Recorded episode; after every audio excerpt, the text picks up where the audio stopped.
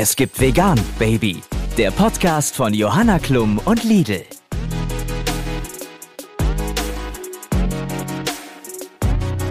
Ich hatte eine Zeit in meinem Leben, da war ich noch kein Veganer, da habe ich mir nachts immer eine Uhr gestellt um 4 Uhr, um äh, einen Eiweißshake zu trinken, damit ich ja nicht unterversorgt bin mit What? Eiweiß. Das Ja. Gute ist, das hatte ich auch die Ja. Phase. Das kenne ich auch.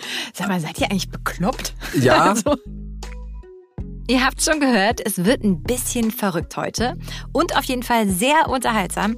Aber äh, hallo erstmal und herzlich willkommen zur dritten Folge von Es gibt Vegan, Baby, dem Podcast von mir, Johanna Klum, und von Lidl.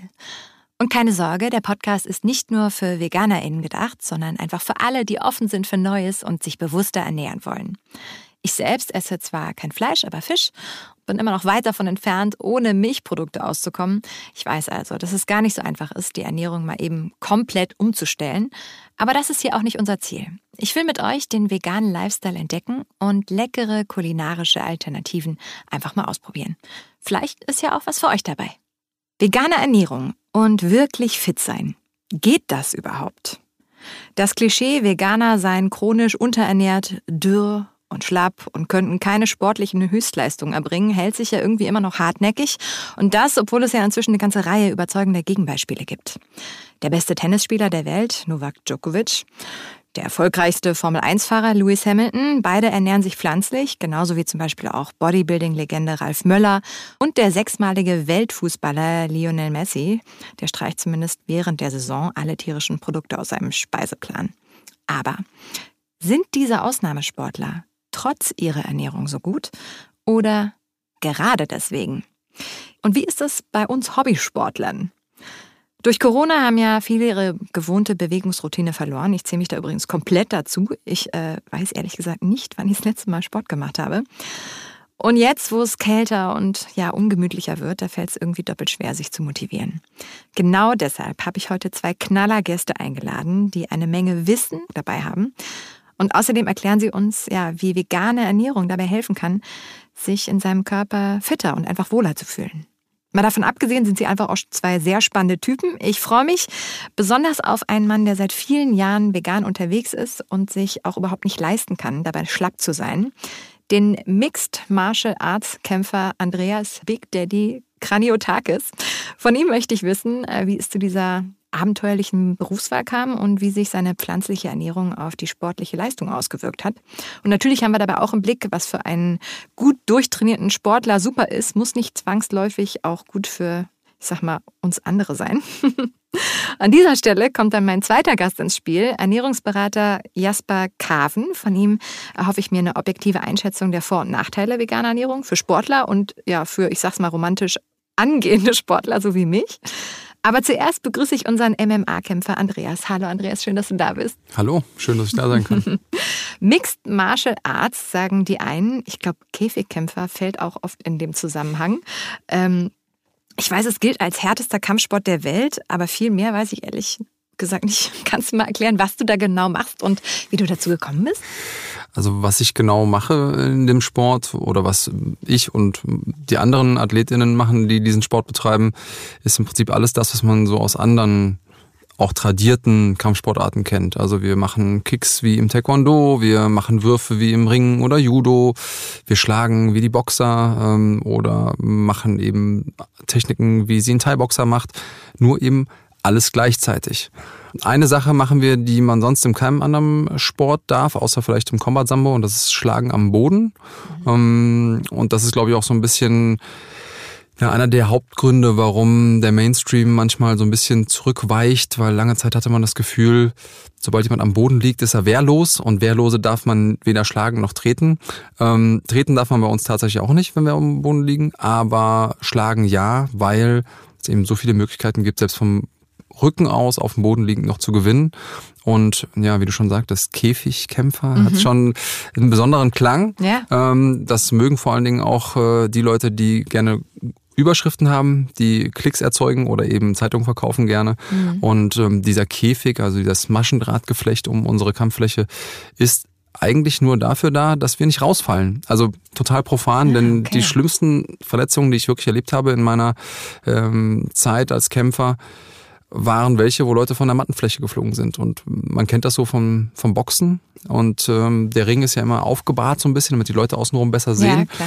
Und wenn man da mal übers oberste Seil fliegt, was ja passieren kann, weil wir auch Wurftechniken haben, dann fliegt man eben mal so aus zweieinhalb Metern auf den nicht gepolsterten mm, Boden in der Halle und das ist überhaupt nicht schön. Ähm, Und deswegen macht dieser Cage total Sinn. Ist immer schwer, so einen komplexen Sport so kurz zu beschreiben. Ich hoffe, du konntest so ein bisschen was damit anfangen. Ja, auf jeden Fall. Ich habe mir gerade die Frage gestellt, ob man nicht auch mega extra Hemmungen hat, wenn einer schon am Boden liegt. So lernt man das ja auch als Kind, Mhm. ne? dass man das dann auf keinen Fall dann, da soll man aufhelfen, bitte. Ist klar, dass man Ja. das in dem Sport nicht macht, aber wie fühlt sich das an? ganz, ganz im Ernst, für mich total organisch, wenn ich es im richtigen Kontext mache, wenn ich es im richtigen ähm, Setting mache. Wenn ich natürlich jemanden auf der Straße sehe, der auf dem Boden liegt, würde ich nicht draufschlagen. ähm, Das ist sehr beruhigend zu hören, Andreas, wirklich. dann würde ich eher äh, versuchen aufzuhelfen. Aber in diesem Sport, wo ich ja jemanden gegenüber habe, von dem ich weiß, dass er genau diese Situationen trainiert hat, ist das was anderes. Und äh, was die meisten Menschen überrascht, die diesen Sport nicht kennen, ist, dass ähm, manche Kämpfer ihren Gegner hochkommen lassen, wenn der auf dem Boden liegt, weil die so gefährlich sind, auch vom Rücken aus, ähm, dass sie sagen, nee, nee, nee, ich will lieber mit dir boxen, weil wenn du auf dem Rücken liegst, bist du mir zu gefährlich. Und da eben wirklich den Kampf beenden kann. Also das Gegenteil von dem Marienkäfer, der auf dem Rücken liegt und Ja, quasi ausgeliefert ist, bis Genau. man ihm so einen Strohhalm hinhält. Richtig, äh, MMA-Kämpferinnen sind quasi sowas wie das genaue Gegenteil zu Marienkäfern. Jetzt, Das habe ich ganz gut zusammengefasst, Ab oder? jetzt werde ich einfach so den Sport vorstellen. So beschreibst du in Zukunft. also es ist nur Vorschlag, ne? Ja, okay, alles klar. Und du machst das ja schon richtig lange. Ähm, ich nehme an, dass das auch körperlich eine krasse Herausforderung ist. Ich meine, unsere ZuhörerInnen sehen es jetzt nicht, aber du bist auch immer noch ein ziemlicher Schrank. Aber äh, wieso machst du das immer noch? Was fasziniert so? die Komplexität einfach. Also wenn man sich überlegt, es gibt Leute, die ihr Leben lang nichts anderes machen, als gute Ringer zu werden oder gute Boxer zu werden.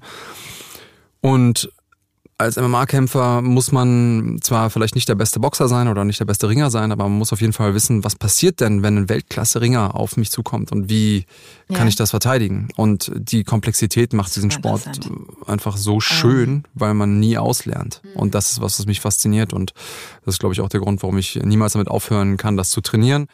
Ich glaube, ich hatte noch nie einen Gast, der perfekter auf die nächste Frage kommt, nämlich das vegane Überlebenspaket. ähm, ich habe das Gefühl, du bist eigentlich ein äh, veganes Überlebenspaket, aber eigentlich äh, bitte ich ja immer meine Gäste, drei Gegenstände, Lebensmittel oder Produkte mitzubringen im Kopf, die sie auf eine einsame Insel mitnehmen würden. Einzige Bedingung, die müssen vegan sein. Andreas, was hast du mitgebracht? Ich habe ein bisschen gecheatet, ich gebe es zu. Okay. Äh, Ich habe nämlich meinen Mixer mitgebracht, weil mit dem kann ich extrem viel äh, coole Sachen machen. Und ähm, ich habe erst überlegt, ob ich Mandelmus mitnehmen soll. Ja. Aber das ist ja irgendwann leer. Aber wenn es auf der Insel Mandelbäume gibt, äh, dann kann ich mir eigenen Mandelmus machen. Deswegen würde ich einen Mixer mitnehmen und ein entsprechendes Sieb. Ähm, und äh, tja, als drittes würde ich mir wahrscheinlich ein Jagdgewehr mitnehmen für den Fall, dass es nicht genug äh, vegane Sachen gibt. Ich wollte gerade sagen, Moment mal. Aber das ist auch komplett nicht vegan dann. Ja, das ist richtig. Aber ich glaube, ähm, Wenn es ums Überleben geht. Genau, du, wir reden ja gerade übers äh, Überleben und Absolut. ich finde vegan total richtig und für mich selber ähm, auch das Richtige und, und auch wichtig, dass ich mich da persönlich dran halte. Aber wenn ich die Entscheidung hätte zwischen Überleben und vegane Ernährung dann irgendwie dafür aufzugeben, äh, dann würde ich, glaube ich, nur, nur zur Sicherheit zum Jagdgewehr greifen. Alles klar. Sehr gut. Ich fühle mich auch direkt sicher ähm, in deiner Gegenwart. Ich weiß, du bist vorbereitet. Besonders den Mixer finde ich super.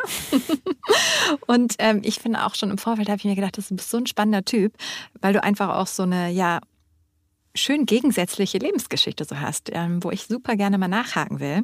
Also du machst auf der einen Seite krassen Kampfsport, auf der anderen Seite setzt du dich für gewaltfreie Kommunikation ein und sagst, du warst auch schon immer der Typ, der irgendwie so designated Driver war, immer auf den Partys, als einziger nichts trinkt und seine Freundin nach Hause fährt. Wie passt das zusammen?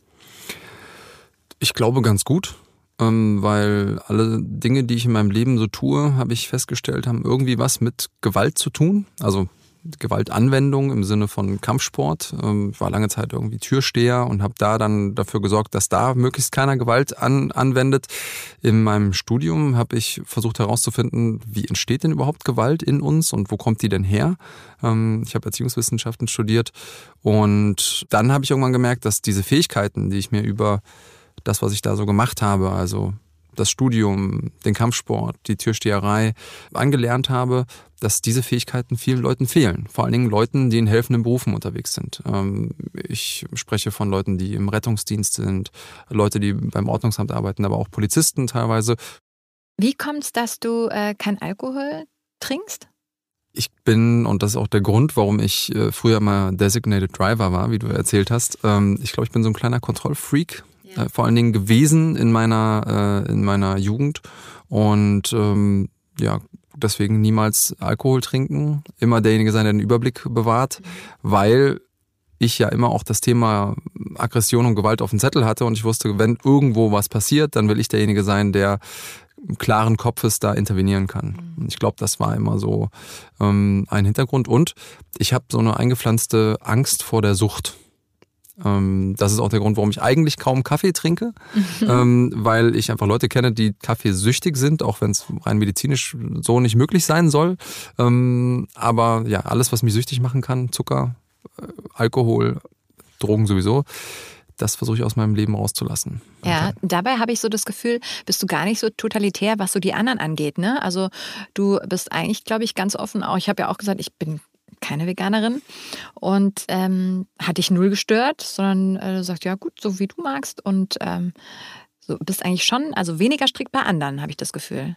Ja, aber ich glaube, das ist auch der Weg. Ähm, ich meine Frau zum Beispiel ernährt sich auch nicht vegan. Mhm. Ähm, und ähm, ich würde sie niemals unter Druck setzen wollen, weil ich weiß, bei mir hätte es ja auch nicht funktioniert. Ich mhm. habe in meinem Leben so viel Fleisch gegessen, bevor ich aufgehört habe mit Fleischessen, ähm, dass ich auch gar nicht in der Position bin, irgendjemandem mit erhobenem Zeigefinger zu sagen, oh, was du machst, ist aber falsch. Ich bin mir relativ sicher, ich habe ungefähr bis zu meinem 30. Lebensjahr Fleisch gegessen, mhm. dass ich in meinen 30 Lebensjahren, in denen ich eben Carnivore war, mhm. mehr äh, Fleisch gegessen habe als die anderen Menschen im Schnitt in ihrem ganzen Leben. Also ich bin nicht in der Position, um irgendjemanden ähm, vom hohen Ross heraus zu sagen, du musst dich jetzt aber vegan ernähren. Mhm. Und ich glaube auch, dass das so nicht funktioniert. Mhm. Wenn man jemandem auf den Teller guckt und sagt, i, den Kadaver, den du da auf dem Teller hast, wie kannst du das essen? Dann überzeugt man nicht, vegan zu werden, sondern man schafft einfach eher eine Kluft. Ja, aber wie das geht, vegan werden, das erklärst du uns jetzt. Äh, es braucht nämlich nur ein Eichhörnchen. Richtig? Richtig. Äh, Woody. Woody äh, ist der Name des Eichhörnchens. Okay. Ähm, wir haben ihn irgendwann so getauft. Meine Frau hat ihn mitgebracht aus dem Zoo. Da hat sie ein Praktikum gemacht und der ist aus dem Nest gefallen. War ein Eichhörnchen-Baby, ungefähr drei, dreieinhalb Wochen alt. Ja, süß. Während ich dann mich um dieses Eichhörnchen gekümmert habe und beim Frühstück mir etwas ähm, unbedarft Wurst auf mein Brot gelegt habe, mhm kam mir dann die Erleuchtung, dass ich gesagt habe, okay, irgendwie ist das total widersinnig, dass ich auf der einen Seite so viel Energie investiere und so viel Freude herausziehe aus so ein kleines, verhältnismäßig dummes Wesen. Und als mir das bewusst geworden ist, dass ich da unreflektiert eine Wurstpackung aufgerissen habe, für die ein noch weitaus empfindsames Wesen gestorben ist aber ich hatte das nicht auf dem Schirm und das, mhm. hat, das hat mich erschrocken. Die Tatsache, dass ich nicht auf dem Schirm hatte, in dem Moment, da ist ein Tier für gestorben. Dass ich jetzt gerade meine Wurstschnitte essen kann. Ähm, und dann habe ich angefangen, mich mit dem Fleischkonsum auseinanderzusetzen. Und ich sage immer den Leuten, wenn ihr weiter Fleisch essen wollt, hört auf, euch mit dem Fleisch zu beschäftigen. Mhm. Dann geht das super. Ja, weil sonst wird es schwierig. Für mich zumindest. Ähm, und ich kenne mittlerweile auch viele Leute, die sagen, ich esse noch Fleisch. Und das ist meistens das Erste, was kommt, wenn die Leute erfahren, dass ich vegan bin. Ja, ich esse noch Fleisch, aber nur gutes Fleisch. Ich weiß dann, wo das herkommt und so. Und das finde ich auch total okay. Also ich würde das gar nicht verurteilen. Ähm, aber für mich war es eben so, in dem Moment, als es angefangen hat, dass ich mich damit beschäftigt habe, war das Ende schon vorprogrammiert quasi. Wie hat dein Umfeld da reagiert? Spannenderweise intensiver als auf die Nachricht, dass ich Käfigkämpfer werden möchte von Beruf. Echt? Ja, also das gab schon sehr viel. Moment, die Leute so Käfigkämpfer, ja geil, Veganer, nee, oh mein Gott. Nee, Käfigkämpfer war auch schon, ah, bist du dir sicher, willst du das wirklich machen? Aber Veganer war, um Gottes Willen, wie machen wir das dann beim Familienfeiern? Und ja, was ist denn, wenn ich jetzt mal ein Frühstücksei machen möchte, das geht ja dann gar nicht mehr. Ähm, also Käfigkämpfer war schon schlimm, aber Veganer war Absturz. Okay. Und das ist, glaube ich, auch ein guter Moment, um meinen äh, zweiten Gast mal mit in unser Gespräch einzubeziehen. Jasper Kaven ist Ernährungsberater, Personal Trainer und hat mehrere Bücher zu beiden Themen verfasst. Ähm, Jasper, ich finde es super, dass du heute dabei bist. Dann haben wir nochmal eine andere Perspektive. Aber vielleicht magst du uns ja auch einfach mal erzählen, äh, was du machst und warum Sport und ja gerade vegane Ernährung in deinem Leben eine wichtige Rolle spielen. Hallo, Jasper. Ja, hallo. ähm, ja, schön hier zu sein ist für mich tatsächlich mittlerweile schwer zu beantworten, was ich so genau mache, weil ich vieles Verschiedenes mache und auch schon irgendwie lange in dem ganzen äh, in der ganzen Szene unterwegs bin. Also ich habe äh, tatsächlich Ernährungsberatung studiert vor ungefähr zehn Jahren, ernähre mich seit knapp acht Jahren vegan, ähm, habe damals meine Leidenschaft zum Beruf gemacht. Also ich habe einfach äh, Fitness und Sport für mich entdeckt. Es hat mir total viel Spaß gemacht und dann ist das so Stück für Stück mehr geworden. Also ich habe äh, einige Bücher geschrieben, ich habe klassisch Ernährungsberatung gemacht. Ähm, mittlerweile habe ich aber auch einige Firmen, zum Beispiel die Nahrungsergänzungsmittel produzieren und sowas. Also ich bin da irgendwie so sehr vielfältig aufgestellt. Mhm. Im veganen Sektor auf jeden Fall zu Hause, dann kannst du uns bestimmt auch direkt sehr gut helfen, wenn es darum geht, einen veganen Mythos aufzuklären. Das machen wir ja auch hier in jeder Folge. Der vegane Mythencheck. Der heutige lautet, VeganerInnen leiden immer und grundsätzlich an Proteinmangel. Also Proteine erfüllen ja im menschlichen Körper super viele wichtige Aufgaben, sind für alle Organfunktionen von Bedeutung, vor allem für die Heilung von Wunden und Krankheiten. Und dann natürlich auch im Sport super wichtig für die Regeneration. Ähm, den Mythos hast du bestimmt auch schon oft gehört. Was sagst du denn dazu, Jasper? Ja, den, den Mythos hört man natürlich häufig. Äh, Eiweiß ist im Endeffekt ganz, ganz wichtig als Baustoff. Das heißt, immer wenn irgendwas im Körper an Zellen aufgebaut werden muss, deswegen auch im Sport, da wollen wir Muskeln aufbauen, dann ist es super, super wichtig. Und wir haben zum Glück natürlich auch in der veganen Ernährung genug Proteine drin. Äh, also genug Eiweiß ist einfach ein Synonym wenn wir reingucken, dann sehen wir einfach, dass bei den tierischen Produkten haben wir oft Lebensmittel, die im Endeffekt nur Eiweiß drin haben. Die mhm. haben kaum Fett oder Kohlenhydrate drin. Ähm, also so klassisch äh, Magerquark oder Hähnchenbrust oder sowas. Und mhm. das haben wir im veganen Bereich nicht. Wir haben selten Lebensmittel, die nur Eiweiß drin haben, sondern wir haben einfach in allen Lebensmitteln, die es so gibt, eine gute Portion Eiweiß. Das heißt in Vollkorngetreide, in Nüssen, in Hülsenfrüchten. Da haben wir dann zwar auch noch andere Nährstoffe drin, aber auch immer eine gute Portion Eiweiß. Und wenn man sich da ausgewogen ernährt und nicht versucht zu hungern oder irgendwie nur Toastbrot mit Marmelade zu essen, dann kommt man in der Regel auch auf genug Eiweiß. Ja, also ich habe sowieso auch für mich gelernt, vegan ist nicht gleichbedeutend mit gesund. Also wer jetzt hier anfängt mit, äh, dann, dann grinst auch von links. Andreas direkt rein. Hast du da Erfahrung? Ich sage mal, es ist unglaublich leicht, sich beschissen vegan zu ernähren. Mhm. Zum Beispiel mit Toastbrot und Marmelade. Was könnte man noch machen, was man nicht unbedingt sollte? Na, es gibt ja sehr, sehr viele Süßigkeiten, die, die vegan sind, von denen man es vielleicht, also Oreos zum Beispiel, die ja mhm. quasi auch äh, so ein bisschen aus Versehen vegan geworden sind, mhm. äh, weil man es vergessen hat, irgendwie die Milch äh, mit reinzupacken. Und ähm, ja, Toastbrot mit Marmelade und vor allen Dingen am Anfang, wenn man sich umstellt, ist es ja so, dass man häufig sehr viel mehr Kohlenhydrate zu sich nimmt, weil man stellt sich irgendwie den Teller vor mit Schnitzel und äh, Kartoffeln und den Erbsen drauf und dann lässt man Schnitzel weg, dann isst man halt mehr Kartoffeln, um ja. satt zu werden. Und ich bin ungefähr da. Ja, genau. Und dann ist es sehr, sehr einfach, sich schlecht vegan zu ernähren. Ja, also ich merke auch, dass ich sage, okay, ich, ich möchte kein Fleisch mehr essen, also lasse ich das weg und ähm, habe noch nicht so alles ersetzt quasi, was ich jetzt, äh, was ich jetzt Neues essen kann. Aber grundsätzlich sagt ihr beide, äh, die Proteine sind eigentlich nicht das Problem. Die sind in super vielen Nahrungsmitteln drin. Gib mir mal so ein paar Beispiele. Also Hülsenfrüchte sind super, das heißt auch Sachen, die daraus gemacht werden, wie Tofu zum Beispiel. Mhm. Ähm, aber auch allein in Haferflocken oder so haben wir 15 Gramm Eiweiß pro 100 Gramm. Also wir haben überall Eiweiß drin. Man muss sich einfach nur naturbelassen ernähren und nicht diese stark verarbeiteten Lebensmittel, über die ihr auch gerade gesprochen habt, zu viel nutzen. Für den Umstieg sind die super. Ich, ich finde, das ist ein total schöner Trend. Als ich vor knapp zehn Jahren vegan geworden bin, da gab es quasi kein veganes Eis. Es gab mhm. halt Sorbet, aber es gab nirgends eine vegane Pizza im Supermarkt oder ja. so. Mittlerweile Mittlerweile gibt es Fleischalternativen, veganen Joghurt, veganes Eis, vegane Pizza in fast jedem Supermarkt. Und das ist, wenn man einfach mal Lust drauf hat. Die Dosis macht ja zum Glück immer noch das mhm. Gift. Oder wenn man auch, so wie du gerade sagst, ich will vielleicht irgendwie umsteigen und ich will einfach erstmal das Gewohnte essen, weiß aber gar nicht, wie ich das jetzt mit Hülsenfrüchten oder so selbst mhm. machen kann, dann ist das eine super schöne Alternative. Man muss es ja nicht sein Leben lang nur noch essen. Aber dass die Möglichkeit da ist, ist grundsätzlich schön. Ja, aber also ich merke es auch daran, dass ich, ähm, ich durfte mal bei Lidl in der Küche reinluken und habe wirklich unheimlich viele Vimondo-Produkte einfach probiert und die schmecken super lecker. Teilweise extrem ähnlich, das hat mich schon fast verwirrt. Mhm. also wenn ich dann so einen Burger esse und der schmeckt wirklich nach Fleisch, denke ich so, oh mein mein Gott, wollte ich doch nicht. Aber ähm, das finde ich auf jeden Fall auch gut. Und dazu wissen, dass es aus Erbsenproteinen und damit eben ganz viel gesund. Ähm, ist natürlich auf jeden Fall hilfreich. Das heißt ja auch immer, Sportler müssten auch dauernd Proteinshakes trinken, ganz besonders vegane Sportler. Äh, trinkst du eigentlich welche, Andreas? Also mittlerweile trinke ich morgens immer einen Proteinshake. Ich hatte eine Zeit in meinem Leben, da war ich noch kein Veganer, da habe ich mir nachts immer eine Uhr gestellt um 4 Uhr, um äh, einen Eiweißshake zu trinken, damit ich ja nicht unterversorgt bin mit What? Eiweiß. Das Ja. Gute ist, das hatte ich auch die Ja. Phase. Das kenne ich auch.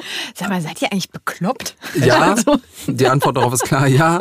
Ähm, aber es gab eben so einen Eiweißwahn oder Eiweißhype eine Zeit lang in der Fitnessbranche und da hatte man einfach das Gefühl, ich muss, je mehr Eiweiß, desto besser und ich darf mich auf gar keinen Fall unterversorgen, ansonsten komme ich ja in die katabole Phase und meine Muskeln werden wieder abgebaut und davor hatte ich unglaublich Angst. Deswegen habe ich sehr, sehr viel ähm, Eiweißshakes getrunken. Ich bin irgendwann das war aber, Moment, ich will nur mal ganz kurz reingrätschen. Das war, als du nicht Veganer warst. Als ne? ich noch nicht das Veganer heißt, du war. hast Proteinshakes auch da getrunken. Richtig, mittlerweile trinke ich weniger. Ich hatte zwischendurch immer eine Zeit, wo ich dann gar keine mehr getrunken Ja. habe. Ähm, aber im Moment trinke ich einen morgens. Einfach weil ich morgens ge- nicht gerne Kohlenhydrate zu mir nehme. Ich habe dann gemerkt, dass es mir besser geht über den Tag hinweg, dass ich mehr Energie habe.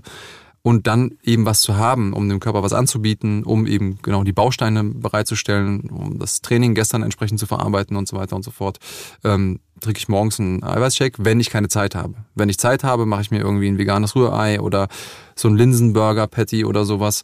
Zum Und- Frühstück? Ja. Ja. Und dann, okay, dass du ein krasser Typ bist, das weiß ich ja, seitdem du jetzt hier nachts um vier aufstehst, um so einen Eiweißshake zu trinken. Kann man auch mal ein Patty frühstücken. ja, genau. Kleiner Lifehack für Pasta-Liebhaber. Ich Ja. bin nämlich auch einer. Es gibt ja mittlerweile auch Pasta aus Hülsenfrüchten, Linsennudeln und sowas. Und Habe ich noch nie probiert. Wie sind die? Du musst, du musst die ein bisschen anders kochen. Die werden nicht so lange gekocht. Okay. Ähm, aber wenn du eine gute Soße dazu hast, also kann man auf jeden Fall mal ausprobieren. Okay. Wo wir gerade bei Lifehacks sind, das ist schon mal ein super Lifehack, Andreas, den äh, du da mitgebracht hast. Hast du dann auch einen dabei, Jasper? Der vegane Lifehack. Ich würde gern auch bei den Hülsenfrüchten bleiben. Ich bin da ein großer Fan von. Ähm, Und mein Lifehack wäre, mal rote Linsen auszuprobieren, weil die meisten Hülsenfrüchte, wie so braune Tellerlinsen, oh, es ist einfach nicht alltagstauglich. Du musst die stundenlang einweichen und Ewigkeiten kochen und so. Es macht keinen Spaß. Aber rote Linsen, die haben genau die gleiche Kochzeit wie klassischer Reis oder so. Das Schöne ist aber, sie haben mehr Ballaststoffe, sie haben mehr Mineralstoffe, sie haben mehr Eiweiß drin.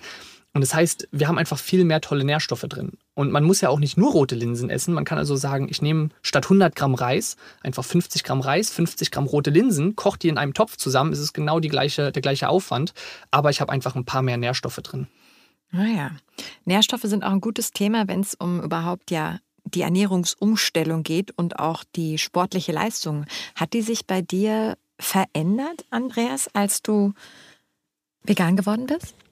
Also ich muss dazu sagen, die vegane Ernährung ist natürlich nicht die erste Ernährungsform, die ich ausprobiert habe als Sportler. Ähm, ich habe es ja schon, schon gesagt, ich habe sehr viel experimentiert, ähm, teilweise dann eben mit solchen extremen Dingen wie nachts aufstehen, um nochmal einen Eiweißshake zu trinken. Ähm, und manchmal hat man eine Veränderung gemerkt. Manchmal kam die Veränderung erst spät oder gar nicht. Es war sehr, sehr schwer, manchmal auszumachen, welche konkrete Veränderung in der Ernährung hat jetzt wirklich die und die Auswirkungen aufs Training, weil dann hast du mal sowieso weniger geschlafen und es gibt ja noch andere Faktoren. Aber ich kann für mich selber sagen, dass ähm, ich an der Umstellung von vor allen Dingen fleischhaltiger Ernährung zu fleischfreier Ernährung definitiv gemerkt habe, dass ich sehr viel schneller regeneriert habe und eine bessere Ausdauerleistung ähm, bringen konnte. Das ist eine Sache, die ich definitiv sagen kann. Ähm, in Sachen Fähigkeit, Muskeln aufzubauen oder Kraft oder so, muss ich sagen, hat sich bei mir nichts verändert. Also we- weder zum Positiven noch zum Negativen. Okay, aber kein Grund, im Gegenteil. Also wenn, wenn man sagt, ich regeneriere mich schneller, ist ja für einen Sportler auch super wichtig. Mhm. Aber auch äh, wenn ich darüber nachdenke, wenn ich einen harten Tag habe und so, äh, entweder weil ich hart gearbeitet oder hart gefeiert habe, ist immer gut zu wissen, dass ich mich schnell re- regeneriere. Also das, Definitiv. äh, das ist ein Vorteil, den nehme ich gerne mit. Gibt es denn so einen Trend, dass man sagen kann, dass Menschen, die sportlich aktiv sind, auf vegane Ernährung jetzt auch öfter mal umsteigen, weil sie die Vorteile kennen? Also ich kann zumindest mal eine größere Bereitschaft erkennen, diese Sachen auszuprobieren. Ähm, es gab ja die verschiedensten ähm, Dokumentationen darüber jetzt auch, die auch nochmal zum Nachdenken anregen und es gibt mehr Leute, die ausprobieren. Ja, gerade wenn man auch hört, Novak Djokovic, äh, Lewis Hamilton, das sind ja alles krasse Sportler, ne, Mhm. die vegan sind. Die Ja. treiben doch bestimmt auch. Und natürlich du. Ja, klar.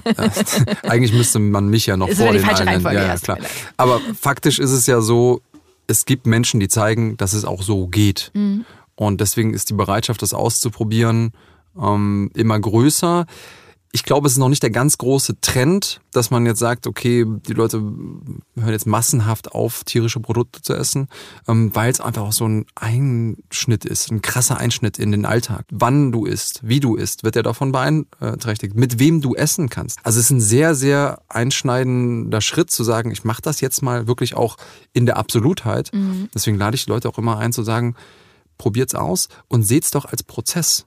Versuch doch einfach mal ein Rezept, das du gerne magst, so ein bisschen zu modifizieren. Und vielleicht, wenn du es weglässt, das tierische, was immer das ist, ist es gar nicht so schlimm. Genau, da probierst du mal mit einem Ersatzprodukt und guck einfach mal, wie das vegane Schnitzel schmeckt. Genau. Das ist mir und uns auch hier super wichtig. Es geht nicht darum, dass man von heute auf morgen sein Leben komplett umkrempeln muss, sondern einfach mal zu gucken, wie das denn eigentlich so ist da drüben auf der veganen Seite und mal was zu probieren, was einfach ist und ähm, was aber richtig gut schmeckt. Und da bin ich eigentlich auch schon bei den veganen Lieblingsgerichten. Da würde ich gerne mal von euch hören. Welche habt ihr denn so?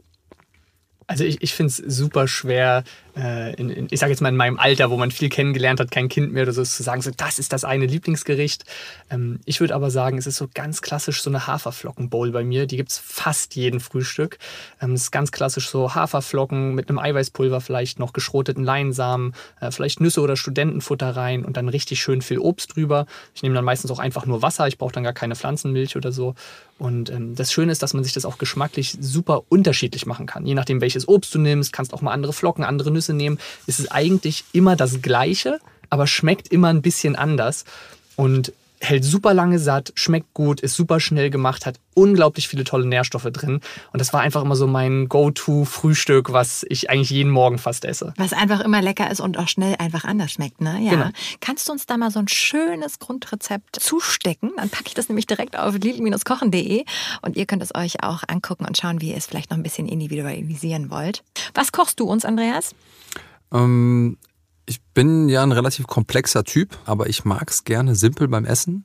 Ähm, ich mag einfache Dinge und ähm, das Rezept, das ich euch mitgebracht habe, ist eins ähm, mit viel, viel Brokkoli, was ein sehr gutes äh, Gemüse ist, vor allen Dingen vor dem Hintergrund, dass es eben sehr eiweißhaltig ist.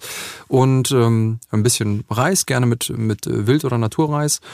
Und dazu kleine ähm, Würfelchen aus Tofu. Und ähm, da muss ich dazu sagen, auch da, wenn Leute die vegane Ernährung irgendwie zum ersten Mal damit in Kontakt kommen und sagen, ja, ich habe jetzt mal so ein bisschen Tofu-Brot, das schmeckt ja gar nicht.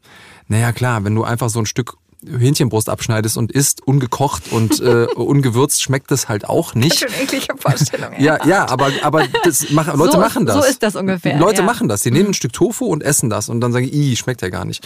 Ähm, Und ähm, wenn man das aber entsprechend mariniert, dann hat man da eine verhältnismäßig simple Nahrung, die aber furchtbar lecker sein kann.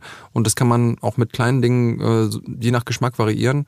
Und das würde ich den Leuten gerne mal vorschlagen, weil es eben auch ein hervorragendes Sportgericht ist. Andreas, ich fühle mich gerade so hart ertappt, ne? Ich bin so genau der. Also der, ich sag mal so, auch in irgendwelchen Salaten, wo mit dem Tofu vorher nicht viel passiert ist, dann gesagt habe, ja gut, das ist echt eine eklige Angelegenheit hier. Aber äh, dann werde ich mir auch dein Rezept äh, natürlich klauen, äh, lidl-kochen.de, wir packen es drauf und äh, werde das mal probieren. Dann sage ich dir, wie es schmeckt. Guten Appetit dabei. Ja. Ja, vielen Dank.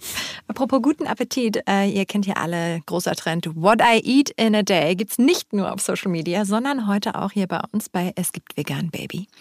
War von dir, Andreas. Sag uns doch mal, so ein typischer Tag. Was isst du denn da so? Eine Food-Routine? Äh, Foodroutine habe ich schon gesagt, morgens ähm, gerne ein Eiweißshake oder was anderes Eiweißhaltiges, also entweder ein Linsenpatty oder eben veganes Rührei. Dann versuche ich irgendwie über den Vormittag hinweg einen Snack zu essen. Das kann eine Banane sein, das kann eine Handvoll Nüsse sein.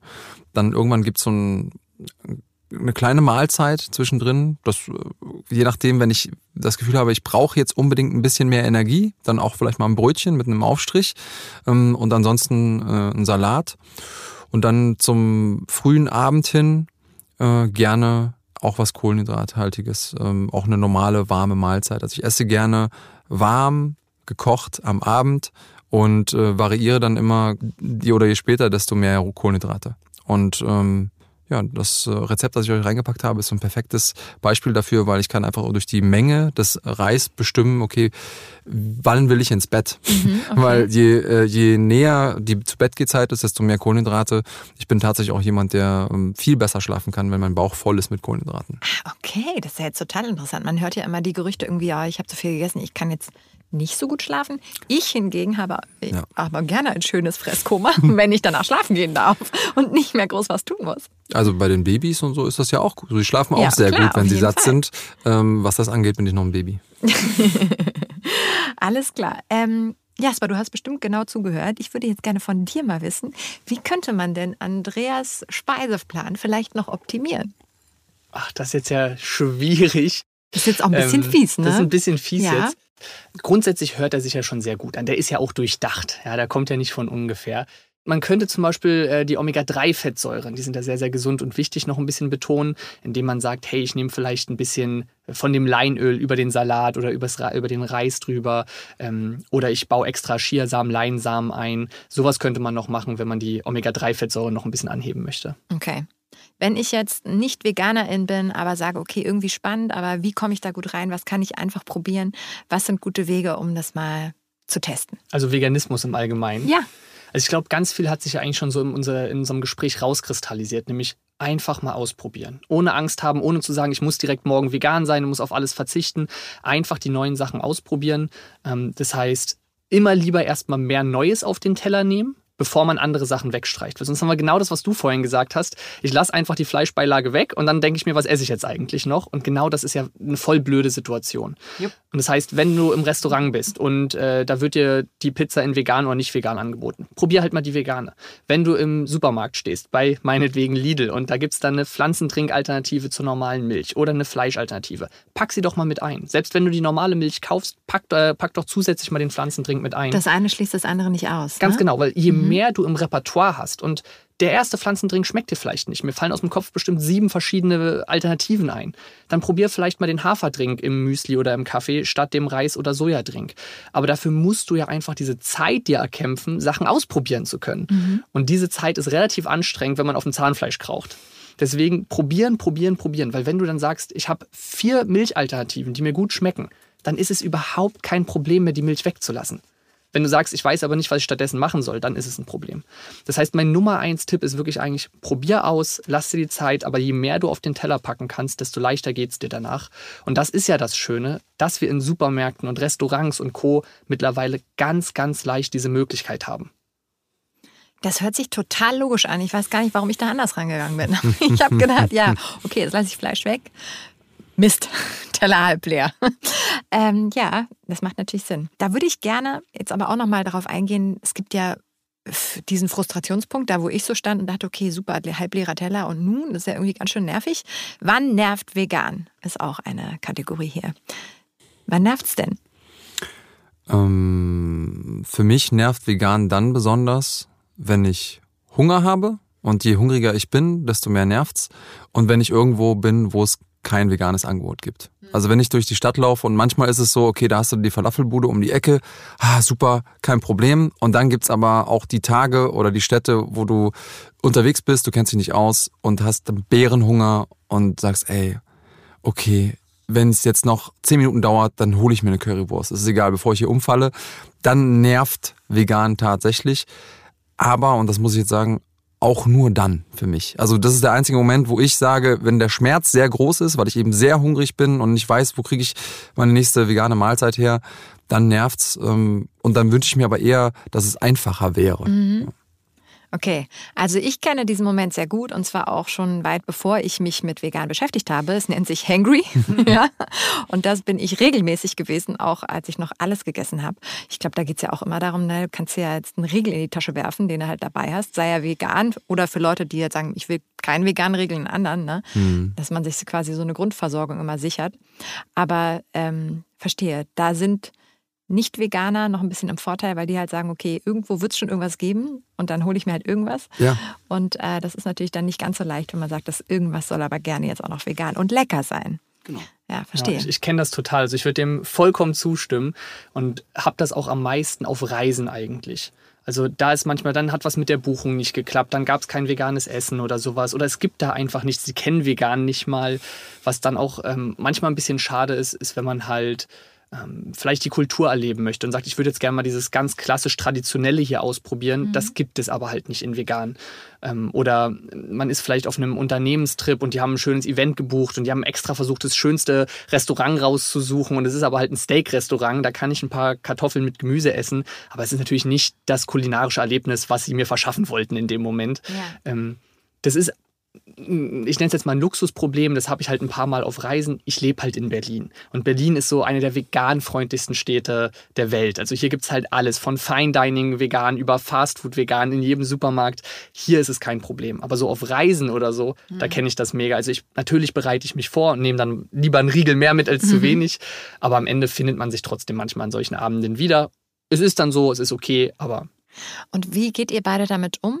Also Einmal kommuniziert ihr das dann auch und das andere, ist es eine Option, irgendwas zu essen, was nicht vegan ist für euch? Wie macht ihr das?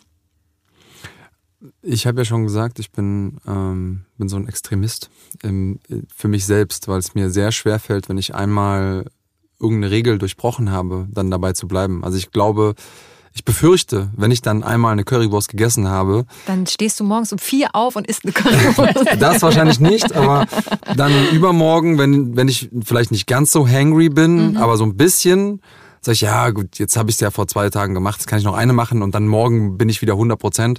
Und deswegen ermahne ich mich immer daran, sehr, sehr eisern zu sein. Ich glaube, per se spricht nichts dagegen, wenn man, ähm, wenn man da disziplinierter ist als ich. Ich kann eben nur 100 oder 0 Prozent. Ähm, ja, also für mich wäre es keine Option, aber einfach, weil ich, weil ich um meine Schwäche weiß. Okay. Ja, also bei mir ist auch so, ich, ich bereite mich da ganz klar vor, ich kommuniziere das auch, ist auch das Schöne, äh, A, werden immer mehr Menschen vegan, das heißt, man ist nicht mehr ganz so der Sonderling, meistens ist irgendwie noch einer in der Truppe bei, der das auch gut findet, wenn es da was Veganes gibt. Äh, und auch die Restaurants und so kennen es einfach schon mehr, das heißt, es, es wird immer unkomplizierter, das einfach zu kommunizieren. Ähm, Wenn es aber tatsächlich gar nichts gibt, dann bin ich auch wie Andreas. Äh, ich würde dann nichts essen. Ist auch so eine Mischung aus Faktoren. Zum einen sehe ich es genauso, also man weicht für sich selbst die Regel auf. Dann kommt bei mir auch hinzu, dass ich ja irgendwie Person des öffentlichen Lebens bin. Und auch da kommen dann natürlich Fragen auf. Wenn man mich jetzt an der Currybude sehen würde und ich sonst irgendwie sage, Veganismus finde ich total toll und wir machen alles vegan, da entstehen natürlich auch Fragen in den Köpfen dann. Ähm, und hinzu kommt aber auch einfach, dass ist es ja eine Frage, warum sich ein Mensch individuell vegan ernährt. Ähm, sagt er, er möchte es einfach ausprobieren, geschmacklich, oder ist es ihm die Umwelt wichtig, oder sind es ethische Gründe der Tiere und so weiter. Und da sind bei mir gerade so die ethischen Gründe so wichtig, dass ich einfach gesagt habe, wenn es nicht fürs Überleben notwendig ist, das ist natürlich eine ganz andere Situation. Aber wenn ich nur sage, ja gut, dann kaue ich heute Abend halt auf der Kartoffel und dem Brokkoli rum und mehr gibt es halt nicht und morgen kann ich wieder normal essen, dann ist es nicht notwendig und dann würde ich es nicht machen. So, meine Fragen habe ich jetzt schon fast alle untergebracht. Jetzt kommen mal unsere ZuhörerInnen zu Wort. Wir haben euch ja gefragt, was ihr unbedingt über den veganen Lifestyle wissen wollt. Und ich gebe zwei Fragen einfach mal direkt an meine Gäste heute weiter. Hi zusammen, hier ist die Efi. Mich würde interessieren, ob äh, vegane Ernährung wirklich für jeden auch geeignet ist, äh, gesund ist, ähm, ganz besonders auch für Kinder, ob ich das mit meinen Kindern zum Beispiel auch einführen kann. Danke euch. Ciao. Ja, ist spannend. Ich habe tatsächlich darüber einen Studienbrief geschrieben, den ich auch staatlich prüfen und zertifizieren lassen habe. Das heißt, die haben mir da auch auf die Finger geguckt, was ich behaupte. Und es ist tatsächlich für jede Lebensphase ähm, gesund, wenn es, wie ich schon gesagt habe, bedarfsdeckend ist. Also der Körper braucht bestimmte Bausteine, die kann man aus einer veganen Ernährung bekommen. Man muss halt sicherstellen, dass sie da sind. Und die ändern sich natürlich so ein bisschen von Lebensphase zu Lebensphase. Also in der Schwangerschaft brauche ich noch mal ein bisschen was anderes, als wenn ich ein Kind bin oder wenn ich erwachsen bin oder wenn ich Jugendlicher bin und so weiter. Aber tatsächlich zeigt sich in der Studienlage sehr schön, für jede Phase im Leben kann die vegane Ernährung, wenn man sie ordentlich macht, bedarfsdeckend sein. Okay, also ich weiß jetzt nicht genau, äh, um Kinder, welchen Alters es hier bei äh, EFI geht. Aber es zählt aber für alle, also wirklich von der Schwangerschaft übers Säugling, ja. übers Kleinkind. Kind. Worauf darf sie denn besonders achten? Gibt es da so ein, zwei Punkte, wo du sagst, die sind besonders wichtig bei Kindern? Ah, da, da müsste ich jetzt auch nochmal reingucken. Nicht, dass ich jetzt was Falsches aus dem Kopf sage. Ähm, aber eigentlich ist es tatsächlich so, wenn man diese klassischen Sachen abdeckt, also wirklich eine naturbelassene Ernährung, äh, Ernährung mit Vollkorngetreide, Hülsenfrüchte, Nüssen, Samen, Obst und Gemüse, dann hat man das meiste schon mal abgedeckt. Und die Sachen, die dann hinzukommen, wie Folsäure in der Schwangerschaft oder so, das sind eigentlich wieder die gleichen Themen. Jetzt müsste ich nur einmal nachgucken, wo haben wir denn folsäurereiche Lebensmittel im veganen Bereich versus im tierischen Bereich. Mhm. Aber der Bedarf, der sich erhöht in einer bestimmten Lebensphase, ist ja erstmal der gleiche. Nur die Quelle, die ich dann brauche, ist dann vielleicht eine andere. Okay, also quasi gute Recherche, aber definitiv staatlich zertifiziert, äh, durch vegan abzudecken. Alles klar. Hier kommt Frage Nummer zwei. Meine Frage an den Podcast wäre, wie kann ich als Person, die sich vegan ernährt, darauf achten, dass ich ähm, Vitamine wie Vitamin B12 ohne Supplementierung über die Nahrung ausreichend zu mir nehme? Ähm, wie kann ich sicher gehen, dass ich mich ausgewogen ernähre und meine Nährstoffbedarfe gedeckt sind? Also erstmal möchte ich so ein bisschen Angst nehmen. Niemand muss permanent mit einem Taschenrechner rumlaufen und irgendwelche Vitamine ausrechnen, ob wir gedeckt sind vom Bedarf oder nicht. Das macht bei einer klassischen Mischkosternährung auch niemand. Und auch da können wir ein Defizit in Nährstoffen haben, ganz klar. Und darum gab es ja Kampagnen wie Trink deine Milch fürs Kalzium oder sowas. Ne? Also ob es jetzt notwendig ist oder nicht, immer dahingestellt, aber in jeder Ernährungsform können wir Defizite haben und niemand muss mit einem Taschenrechner durch die Welt laufen. Es liegt aber auf der Hand, dass wenn ich nur, egal ob ich den veganen Burger oder den klassischen Burger nehme, dann reicht es wahrscheinlich nicht.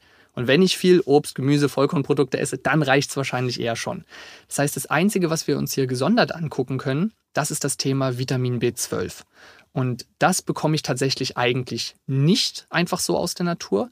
Es wäre möglich, aber dann müsste ich noch auf dem Bauernhof leben, wo die Kühe über die Weide laufen und der Apfel auf die Weide fällt und so. Und da sind dann auch B12-Rückstände am Apfel dran. Da wird es aber abwaschen und keimfrei machen und so weiter, was mhm. ja total sinnvoll ist, ähm, haben wir diese B12-Reste nicht mehr dran. Es macht also mehr Sinn, keine Bakterien und Keime zu essen und das B12 dafür einfach zum Beispiel über eine Kapsel oder Tropfen zu nehmen. Und auch hier mir wieder ganz wichtig der Bezug zur mischköstlichen Ernährung, weil das klingt so wie, aha, Veganer müssen also ein Vitamin B12-Präparat nehmen. Es reicht also doch nicht aus, sich vegan zu ernähren. Und das ist so ein bisschen ein unfairer Vergleich, weil das ist aktuell in der Mischkost nicht anders. Nur dass die Tiere in der Mischkost, denen wird das einfach ins Futtermittel schon reingegeben, das Vitamin B12. Mhm. Und das heißt, im Endeffekt kriegt das Tier ein Nahrungsergänzungsmittel und wir essen dann ein Tier. Das heißt, wir streichen nur den Mittelsmann raus und nehmen selbst das Nahrungsergänzungsmittel. Aber wenn wir wie auf einem Bauernhof leben würden, würden wir es aus der Natur kriegen, sowohl Tier als auch Mensch. Da wir das heutzutage nicht mehr machen, kriegen es beide als Nahrungsergänzungsmittel. Alles klar. Sehr spannend. Quasi hast du dann, hast den Dealer noch äh, in der Mitte drin als, als Carnivore. Ganz genau, ja. Okay, okay, okay. Ja, ich hoffe, wir konnten äh, diese Frage auch gut beantworten. Falls ihr noch weitere habt, dann wollen wir die natürlich auch gerne in der nächsten Folge für euch beantworten. Schickt uns einfach eine WhatsApp-Sprachnachricht an die 0152 033 84175 und vielleicht beantworten wir dann schon in der nächsten Folge eure Frage. Ich packe die Telefonnummer auch nochmal in die Show Notes und äh, ja, freue mich auf eure Fragen. Johannas vegane Challenge. Wie auch in der letzten Folge habe ich euch ja gebeten, mit mir zusammen eine vegane Challenge zu machen. Und zwar solltet ihr versuchen, na, ich sag mal, einen Monat ungefähr, also bis zu dieser nächsten Folge, gucken, ob ihr auf ein nicht veganes Lebensmittel verzichten könnt, das ihr aber gerne isst. Und äh, da gab es viele spannende Erfahrungsberichte in der veganen Facebook-Gruppe von Lidl. Die kann ich euch sowieso empfehlen. Da gibt es super viele interessante Tipps und ja, viel Austausch. Ähm, einen habe ich mir mal rausgesucht. Ich lese mal den Bericht von Jan Erik vor. Johanna meinte im Podcast, dass sie es nicht schafft, ihren Kaffee ohne Milch zu trinken. Stimmt. Äh, ich zuerst auch nicht, aber genau darum wollte ich es mal ausprobieren. Ich habe zuerst Mandelmilch genommen, aber das hat mir nicht geschmeckt. Und auch Hafermilch fand ich nicht so gut. Dann hat mir eine Freundin gesagt, ich soll mal gucken, ob es mit Hafer Barista Edition geht. Und ja, das war richtig gut und gar nicht schwierig durchzuhalten. Schmeckt ein bisschen anders, aber daran konnte ich mich gewohnen und bin nun sehr happy mit der Entscheidung, keine Kuhmilch mehr zu verwenden. Alles klar. Vielen Dank, Jan-Erik. Hafer Barista Edition muss ich mir merken, weil wie gesagt, mein Kaffee geht noch nicht ohne Milch. Äh, ich habe aber auch hier tatsächlich vor Ort auch die äh, vegane Variante geworfen. Das war gut. Und jetzt schulde ich euch natürlich auch noch einen Lagerbericht, wie das bei mir so gelaufen ist mit der Challenge. Ich hatte mir, das wissen die Männer hier auch noch nicht, ich hatte mir nicht überlegt, auf Käse zu verzichten. Oh, das ist das Schwerste für die meisten. Oh, das ist so schwer. Ja, also ich, äh, ich wollte nicht das Schwerste machen. Das wäre für mich Milch beim Kaffee gewesen. Okay. Dann dachte ich mir so, okay, nee, komm, das geht gar nicht. Und gerade morgens, dann startet der Tag für die ganze Familie schon scheiße. nee, das mache ich nicht. Äh, ich nehme Käse. Das hat am Anfang ganz gut geklappt. Ich bin nämlich einfach so Augen zu, immer schön an der Käsetheke vorbei und habe für so überbacken einfach äh, den Reibegenuss genommen. Und der war super lecker. Und der hat richtig gut funktioniert. Äh, dann wurde ich ähm, von meiner Tochter total fies boykottiert, indem sie irgendwann begeistert kam und meinte, Mami, ich habe dir Fougeroux gekauft, meinen persönlichen Endgegner, Lieblingskäse, ja, so ein französischer Weichkäse. Oh, der schmeckt so gut. Und dann dann hast du da auch noch so, so strahlende Kinderaugen, ja, die sich Gedanken gemacht haben und so Käse mitbringen, ja, was schon, mich schon mal extra stark finde, dass, dass man Liebe mit Essen schenkt bei uns, sagt auch viel aus. Ja, dann habe ich mich natürlich liebevoll bedankt und ihn erstmal weit nach hinten geschoben äh, im Kühlschrank und bin nach zwei Tagen eingebrochen, knallhart natürlich. Der war dann so richtig perfekt, zerlief so schön, dann konnte ich nicht mehr. So, da bin ich eingeknickt. Ich sag mal, ich glaube, es waren elf Tage ungefähr, die ich äh, ohne Käse klargekommen bin.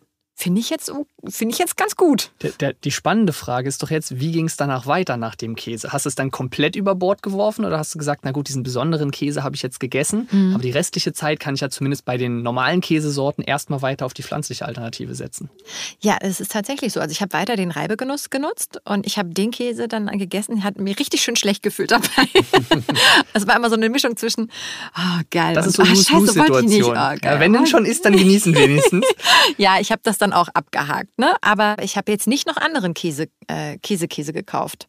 Das ist auch eines der Haupt-Image-Probleme von veganer Ernährung, dass man das Gefühl hat, man muss auf was verzichten. Mhm. Ähm, und viele Leute setzen einfach vegane Ernährung mit Verzicht gleich und das Gefühl habe ich gar nicht im Alltag. Ich habe nicht das Gefühl, ich muss auf irgendwas verzichten, weil mir die Sachen einfach unglaublich gut schmecken, die ich esse. Mhm. Wenn man aber natürlich ein großer Käsefan ist und also ich kann mir jetzt gerade nicht vorstellen, dass in absehbarer Zeit so ein Weichkäse auf den Markt kommt, vegan, der auch nur annähernd an den Geschmack herankommt oder an die Konsistenz und den Geschmack in, in Verbindung wie der, den du jetzt gerade da so abgefeiert hast.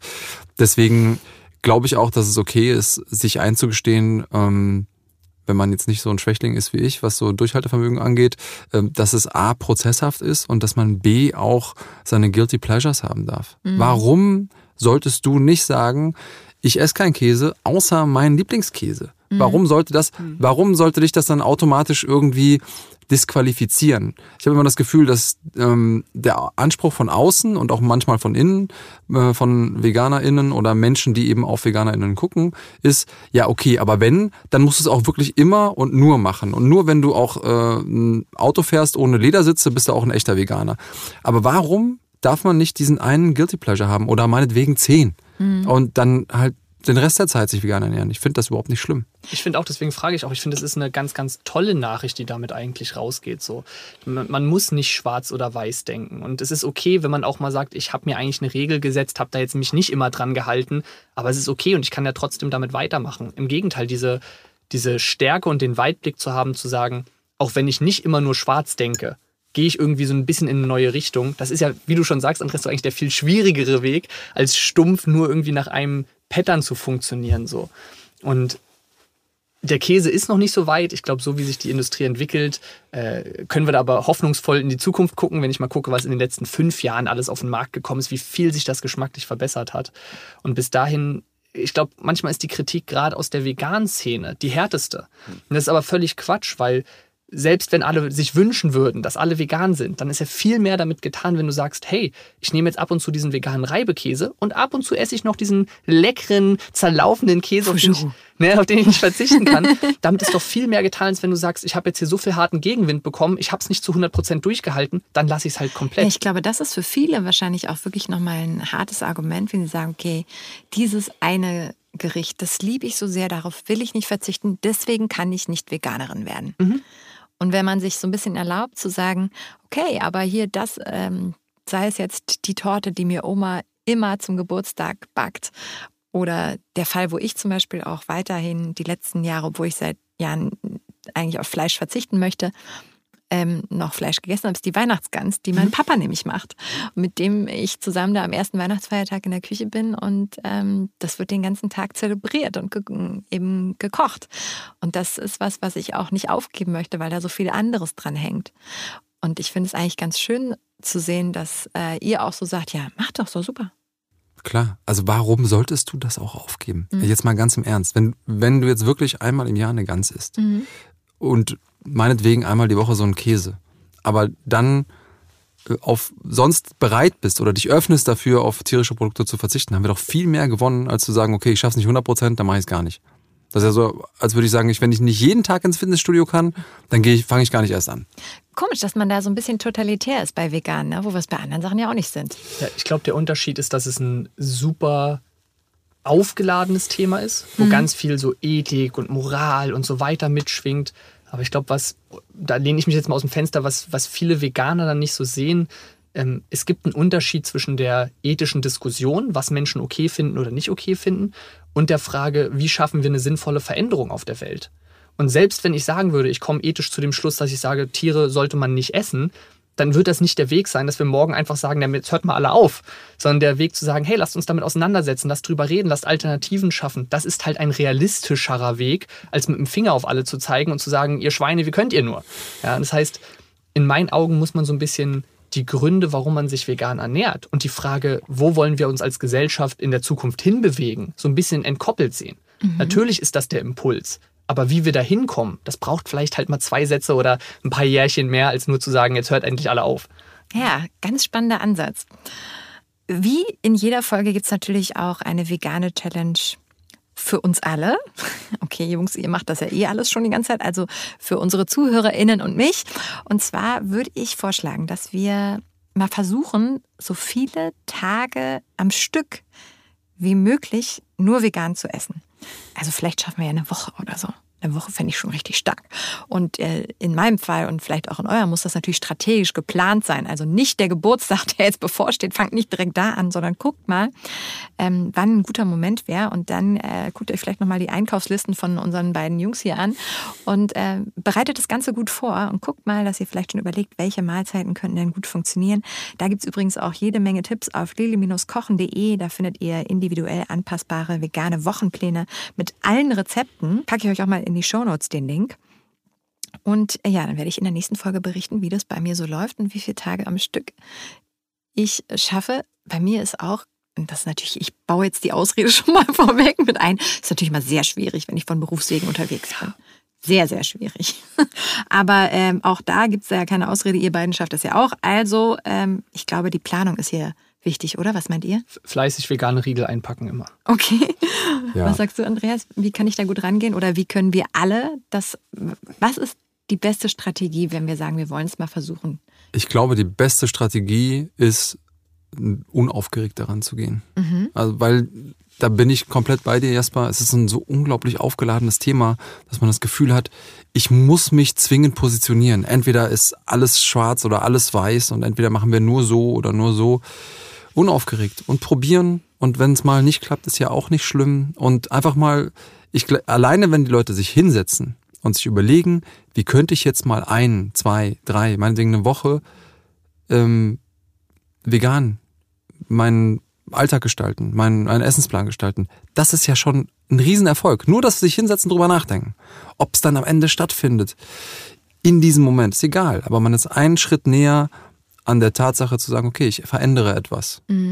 Und, und was dann natürlich schön wäre, ist, und das kann man ja vielleicht auch so als Grundgedanken für die Challenge nehmen, ähm, gar nicht, ich muss jetzt für immer vegan sein. Das ist wieder so ein Gedanke, der sehr erdrückend ist. Oh Gott, wie soll ich das machen? Und was ist mit meinem Lieblingskuchen? Und wie sage ich das meiner Oma?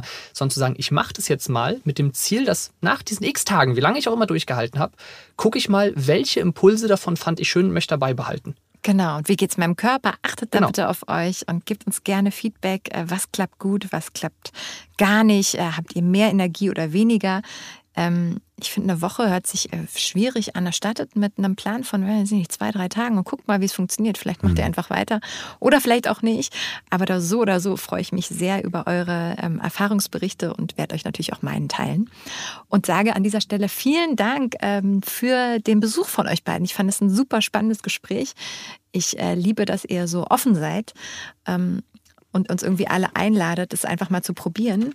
Ich nehme auch total viel mit, äh, besonders unter anderem, mach erstmal den Teller voller als Lehrer. Ganz, ganz das, wichtig, ja. das kann ich auf jeden Fall noch besser machen. Ähm, dann gefällt mir auch sehr gut, dass ihr sagt, äh, Guilty Pleasures sind doch eine super Idee, Andreas.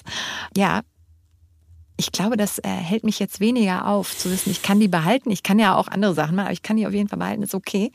Und äh, vor allem nicht schwarz oder nur weiß denken, sondern alles ist erlaubt und äh, darf auch nebeneinander funktionieren. Vielen Dank, dass ihr heute bei mir wart. Dankeschön. Danke für die Einladung. Hat sehr viel Spaß gemacht. Das finde ich auch. Und ich freue mich natürlich auch, dass ihr alle heute zugehört habt, liebe HörerInnen. Und würde mich freuen, wenn ihr auch das nächste Mal wieder mit dabei seid, wenn es heißt, es gibt Vegan Baby. Falls ihr in der Zwischenzeit Fragen habt oder Anmerkungen, dann schickt uns gerne eine WhatsApp-Sprachnachricht. Ich versuche so viele wie möglich zu beantworten. Am besten abonniert ihr einfach den Podcast, dann verpasst ihr auch nichts. Und ich freue mich, wenn wir uns ganz bald wiederhören. Bis dahin, macht's gut und tschüss, eure Johanna.